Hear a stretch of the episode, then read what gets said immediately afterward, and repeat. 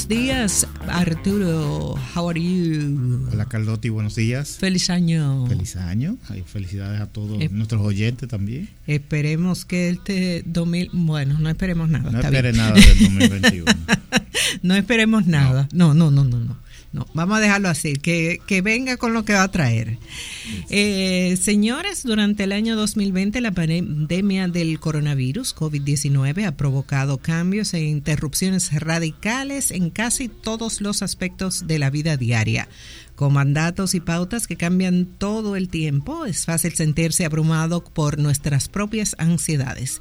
Es importante practicar la empatía escuche bien, la empatía durante este tiempo, no solo por los demás, sino también por usted mismo, porque al final, cuando usted es empático, usted logra crear una red de empatía a su alrededor.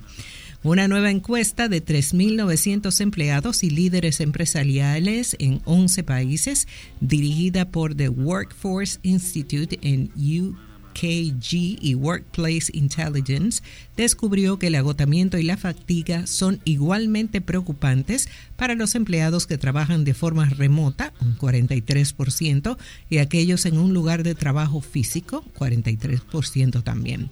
En general, tres de cada cinco empleados, el 59%, y líderes empresariales dicen que su organización ha tomado al menos algunas medidas para protegerse contra el agotamiento, aunque casi un tercio, el 29% de los encuestados, eh, los empleados, desearía que las organizaciones actuaran con más empatía. Bueno, ¿qué te digo? para que sepas. Importante es que eh, como hay muchos eh, trabajadores que están en la modalidad remota. Evidentemente esta empatía hoy queremos enfocarla no solamente a las organizaciones de, manera interna, sino también a las organizaciones de manera externa. Es decir, cuando prestan servicio, hay muchos servicios de los cuales el trabajador remoto depende cuanto a su hogar, que es la energía eléctrica, eh, los servicios de telecomunicaciones, um, el agua importante. Eh, entonces, todos esos servicios que van llegando, que son básicos, que son fundamentales para... Para la vida sin el trabajo en la casa. Para funcionar, eh, para que funcione el hogar. si no funciona el hogar, el trabajador remoto no va a funcionar tampoco. Entonces, es como un círculo virtuoso que debe establecerse porque de no ser así, entonces caemos en un círculo vicioso, la gente saliendo de sus hogares porque no puede trabajar en la casa, tiene que trabajar fuera en la calle y, las medidas ahora que están endurecidas contra el COVID-19, entonces nos lleva a, quedarnos en casa. Entonces les voy a contar un, poco una historia que pasó el pasado viernes primero de enero y es por motivo de un accidente vehicular en los, eh, que, que, produjo una suspensión del servicio eléctrico en los sectores altos de Arroyo Hondo, tercero, Altos de Arroyo Hondo segundo, Colegio los Americanos, la calle H5, la calle Respaldo H5, sector botánico, el barrio La 800, Los Ríos, de manera parcial, el respaldo eh, de Colombia, Priceman, Paseo del Arroyo de los Ríos, Los Pinos de los Ríos, La Esperanza, La Yuca de los Ríos, el barrio Los Llanos, el barrio Los Pinos, Paseo del Arroyo, Villa Marina, parcial también, Johnson Johnson, Onza, y baldosa de granito y las zonas aledañas que quedaron sin servicio eh, en esa fecha eh, por más de 12 horas. Arrancando el año. Arrancando, excelente eh, inicio del año. Ahora, el accidente fue un accidente vehicular, se provocó la ruptura de un poste en la calle Pérez Ricardo, entre calle Panorama y la calle Primera, que eso es por cerca de la República de Argentina. Y en este punto hay una condición de, una estructura que conecta eh, dos circuitos del mismo tendido que afecta a todas esas zonas que mencioné, ese trabalengua. Eh, la un solo poste eh, le, produjo una disrupción de la vida de todo de, de, tanta gente. Sí, definitivamente. Ahora, yo tengo luego otro comentario en ese respecto, pero vamos, vamos a abordarlo desde el punto de vista técnico, que es al final que un vehículo choca, todavía no hay información de quién chocó, por qué chocó. En otros lugares del mundo, la persona que haya destruido esa propiedad pública, mínimo debería estar eh, preso. Pero sucede que en este país a veces esas cosas no pasan a, mayor detalle. Igual nosotros seguimos investigando porque sería interesante saber eh, quién fue el afortunado que, impactó eh, esa estructura. Ahora, las brigadas de Sur estuvieron trabajando en la sustitución de un poste que sostiene, ese circuito se llama AHON 101. Bien. En, ahora, en tiempos del COVID-19 siempre hemos expresado durante los últimos meses que la empatía es primordial para superar este reto global que tenemos. ¿Por qué nos estamos refiriendo a este suceso?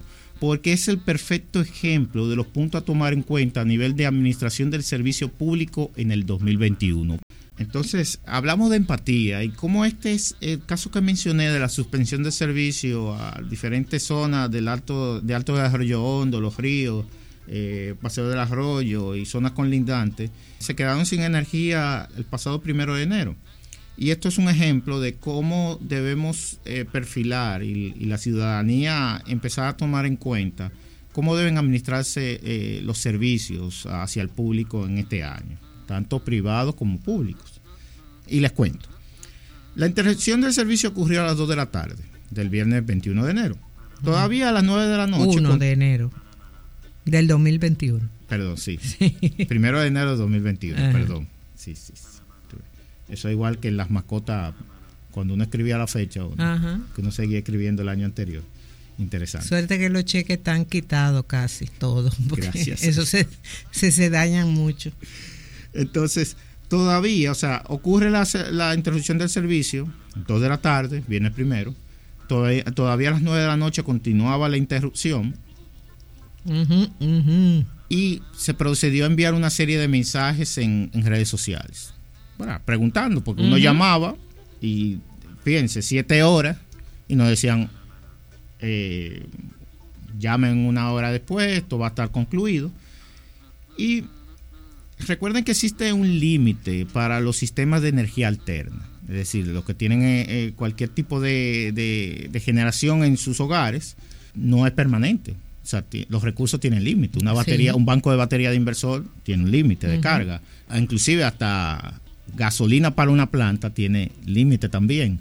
Porque hay toque de queda desde el mediodía. Usted no puede salir a comprar combustible si faltó. Se supone que no iba a haber una avería. Y si era larga, había tiempo de la mañana para, recoger o buscar combustible, aunque ocurrió en la tarde. Entonces, ¿qué pasa? Si se informa de la gravedad de la avería antes de que pasen 12 horas, evidentemente las personas se preparan. Y yo creo que ahí es donde entra el punto de la empatía. Sí. Avísame para yo saber qué hacer. No me dejes en suspenso. Y es por eso que fíjense que en las redes sociales estaba abundando muchos rumores de cualquier cosa, porque la gente está ansiosa. Sí. Y las organizaciones no pueden contribuir a esa ansiedad. Eso es falta de empatía. Sobre todo con el poder de utilizar canales digitales, de que no hay que pagar una pauta, un periódico, una emisora como esta, usted puede comunicar rápidamente, dar el dato para que la gente sepa. Y eso rueda solo. Sí. Ahora, ¿qué pasa? Si no se informa la situación, realmente esto afecta, como mencioné, la capacidad de resiliencia del ciudadano. Las personas estamos ahora viviendo en medio del COVID, preparándonos para que no, no afectarnos por el virus. Entonces, si se nos añaden más cosas, porque simplemente era la costumbre anteriormente que algo sucediera como una interrupción eléctrica y no importa, usted llama y llama y no hay respuesta, eso no ayuda en este contexto. No, no, en lo absoluto. Imagine eh, casas en sectores, porque está bien, yo tengo facilidad de tener un balcón, pero el que no tiene un balcón, que estaba preparado para estar trancado viendo una televisión, tiene que salir. Entonces, ah, no puedo salir porque entonces me macanean. Entonces, ese nivel de pensamiento con la empatía es importante en este contexto del COVID-19, porque si la avería es real, entonces, ¿por qué no se comunica efectivamente? precisamente siendo feriado, la, cuenta de redes sociales de Desur, que es la administradora que, gestiona esos circuitos, no comunicaron el impacto de la avería y las razones de la misma. Las redes de la institución empezaron a comunicar el problema después de que expresé mi queja en, a través de esta red social. Y esto es importante acotar.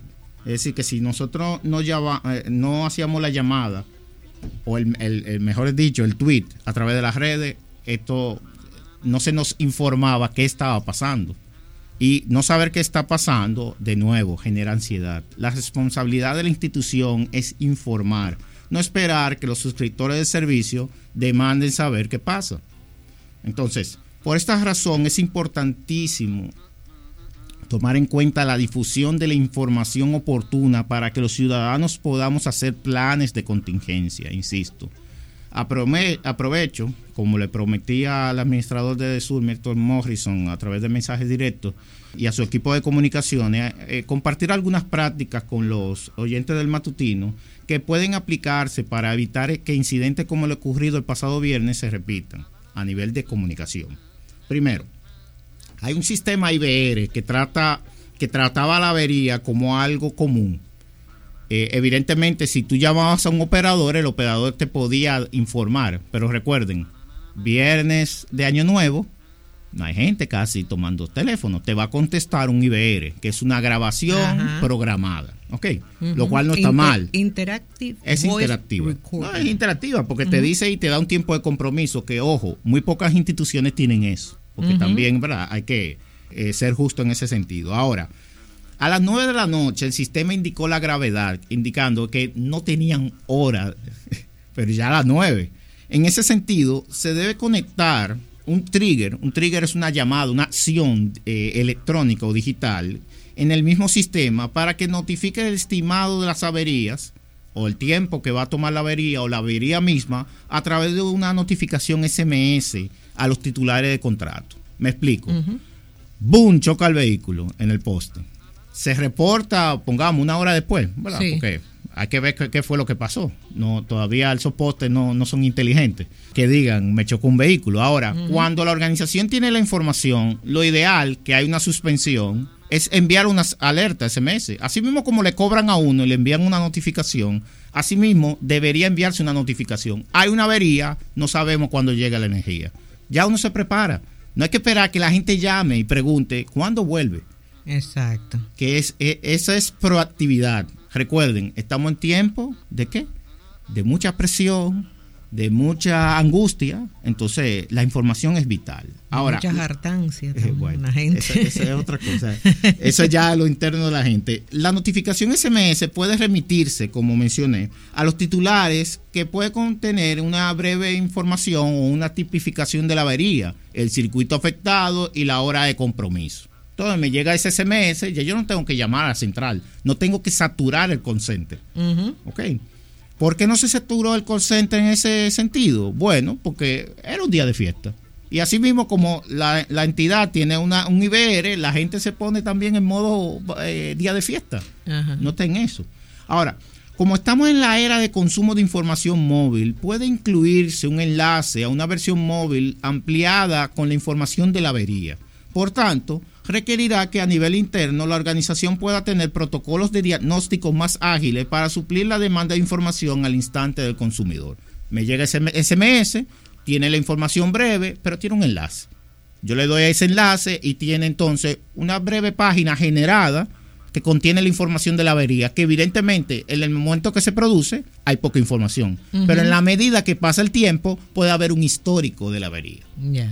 Eso le evita que uno tuitee que uno mande mensaje y que uno piense lo que sea. En un momento en donde hay presión, hay COVID y hay, hay angustia. Eh, eh, estamos hablando de Edesur. De Edesur específico. Ok, eh, porque este tiene un sistema que no sé si lo tiene Edesur.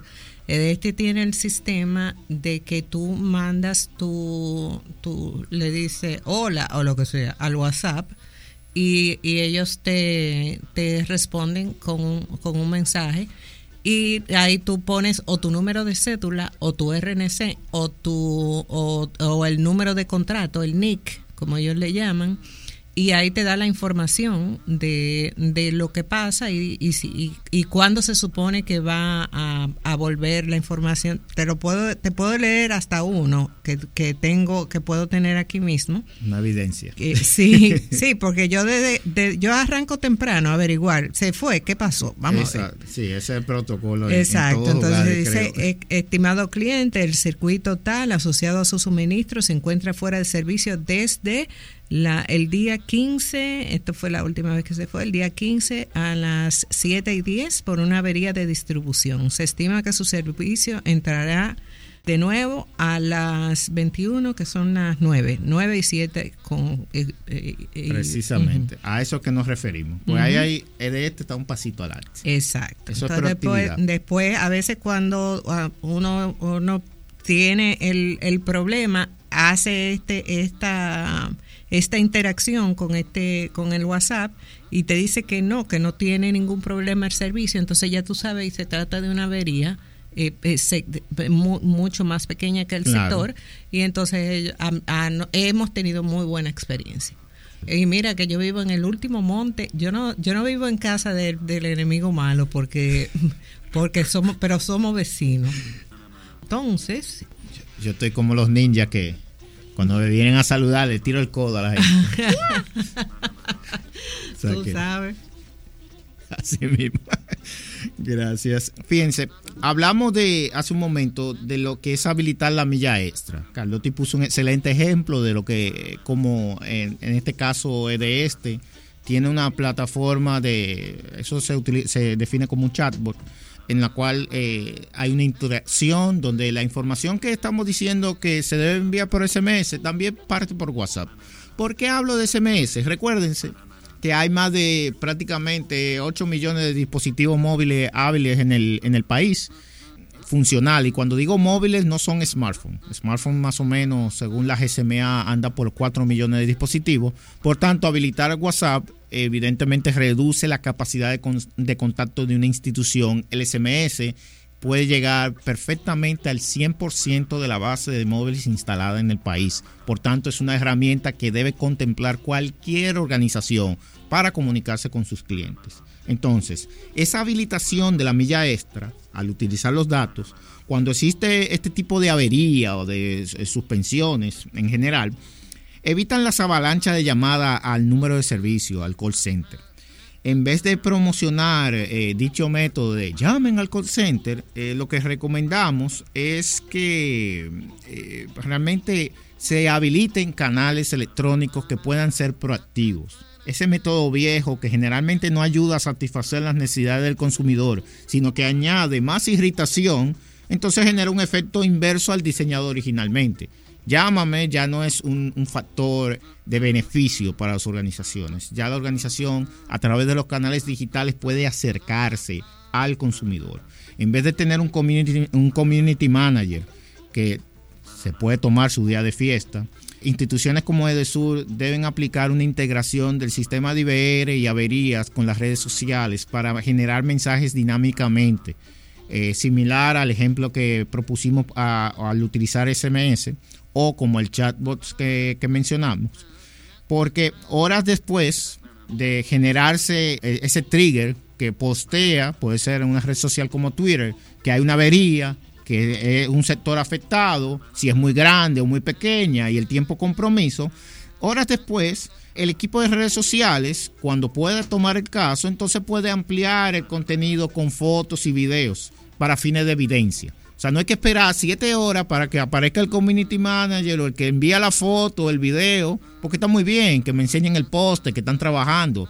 Pero eso fue siete horas después, 12 horas después. O sea, necesitamos la información antes. Sí. Entonces, y eso es, hay que tomar en cuenta los protocolos ISO 9001-2015. O sea, esa es evidencia, muy bien, pero tráigamela más a tiempo. Esperar, generar, esperar a generar el contenido para comunicar la avería es una falta de empatía al ciudadano y a las comunidades afectadas por cualquier avería. A mí no me gusta referirme a sectores porque eso es una forma como los ingenieros hablan. Uh -huh. Comunidades, porque en esos sectores viven personas. Uh -huh. En esos sectores se necesita energía. Y a propósito de que hablamos siempre de la brecha digital y el presidente Luis Abinader habla de reducir la brecha digital, tenemos una brecha energética todavía que es un reto. Y si a eso le sumamos la falta de empatía de cualquier tipo de administrador a, la hora de diseñar flujo de servicios en las empresas, ya sea pública o privada, entonces afecta más a las comunidades. Porque la gente se siente como que se le está ignorando. La gente se siente que son ciudadanos de segunda. Que es mejor entonces de garitarse el fin de semana y, agruparse y, y crear un, molote en buen dominicano en cualquier otro lugar en vez de respetar las eh, normas de distanciamiento. Entonces yo creo que ese foco de empatía para el que se quede en el hogar, el que está respetando el toque de queda, el que no quiere salir, hay que cuidar a ese ciudadano también. No solamente al que se transporta en la carretera, no solamente al que se va a un hotel, sino al que se queda en casa también. No lo olvidemos, no lo maltratemos. Ese, e, ese es un punto fundamental. Públicamente es delicado el manejo de crisis y comunicación ciudadana. Estas acciones activan la memoria del ciudadano en, épocas o de sucesos, eh, se puede definir como épocas oscuras, del sistema eléctrico nacional. Cuando teníamos tanda de apagones eh, kilométricos, entonces evidentemente el que tiene más de 30 años recuerda eso y, no se siente cómodo. Es algo que está en la memoria ciudadana y que no le conviene a ninguna gestión eh, de ninguna administración del servicio eléctrico eh, recordar a través del, del, accionar. Por esta razón, la aplicación de tecnología eficiente entiendo que puede mostrar la disposición de estas nuevas autoridades de hacer las cosas diferentes.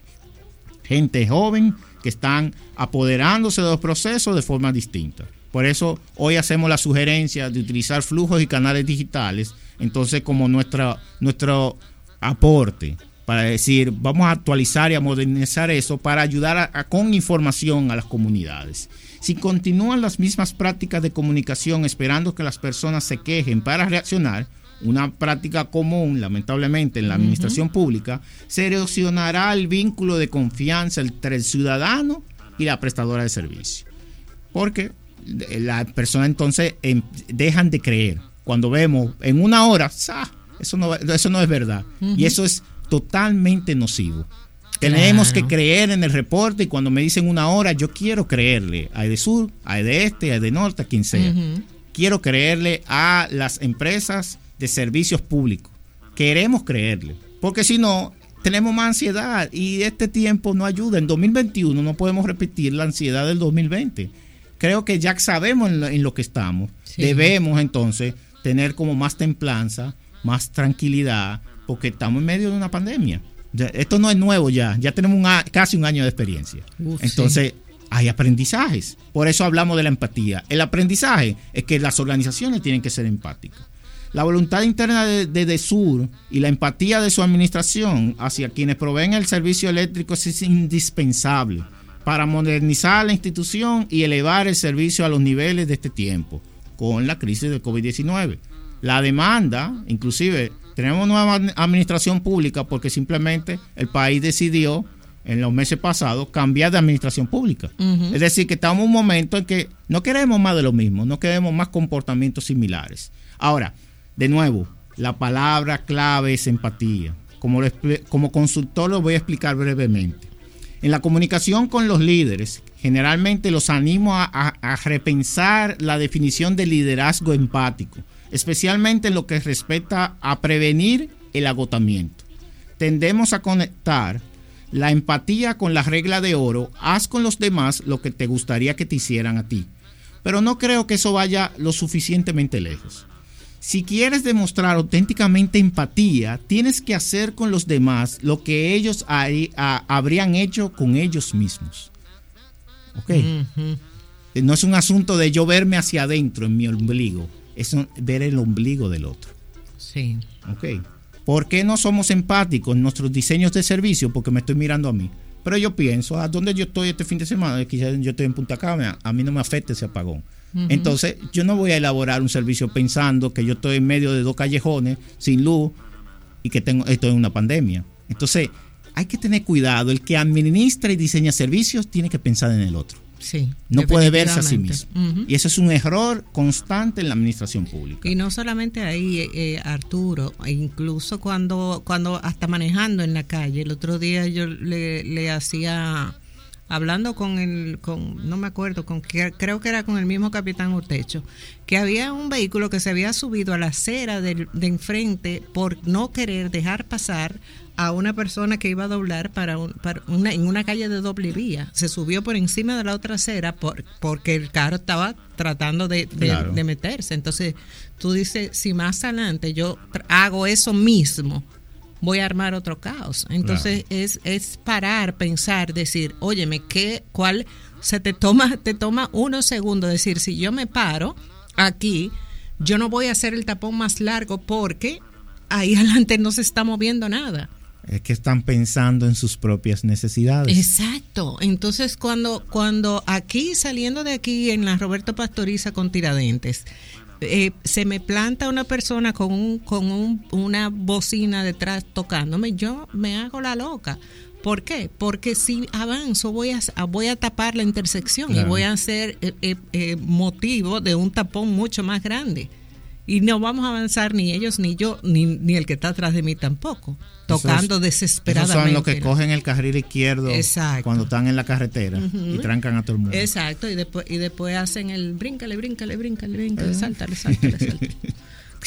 Ahora, por eso es que hay que salir de, las propias necesidades. Estamos pensando en el yo.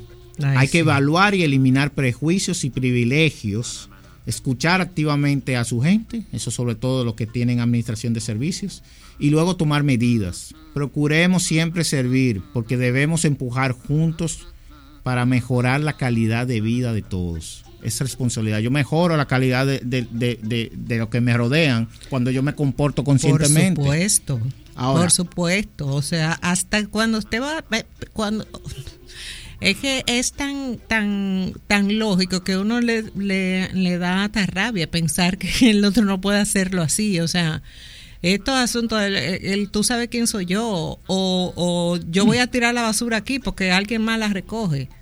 Yo he oído gente decir, no, es que la, basura yo la tiro ahí porque porque si no eh, le van a quitar el trabajo al que al que trabaja en el ayuntamiento hermano piense que usted se pasó de empático ahí. se pasó entonces no así no o sea, hay, hay que pensar en, en, hacerle la vida más fácil a todos, porque inmediatamente usted eh, tira una basura en la calle, va a tapar los, los desagües y después el lío va a ser suyo también. Claro. Y, y, el, y, los mosquitos, y la leptospirosis y todo lo demás. O sea que hay que mirar cómo nos comportamos, pero importante es que el viernes pasado tuve que hablar públicamente por mi comunidad ya que aunque los problemas de los que tienen menos no te afecten directamente, a mí, a ti, a quien nos escucha, necesitamos mantener las victorias que a nivel de conciencia ciudadana hemos logrado en el 2020. Lo reitero. Siempre recordando a las autoridades cuál es su labor y que deben estar constantemente en mejora continua. Apliquemos tecnología para tener empatía, para mejorar entonces la calidad de vida de los demás.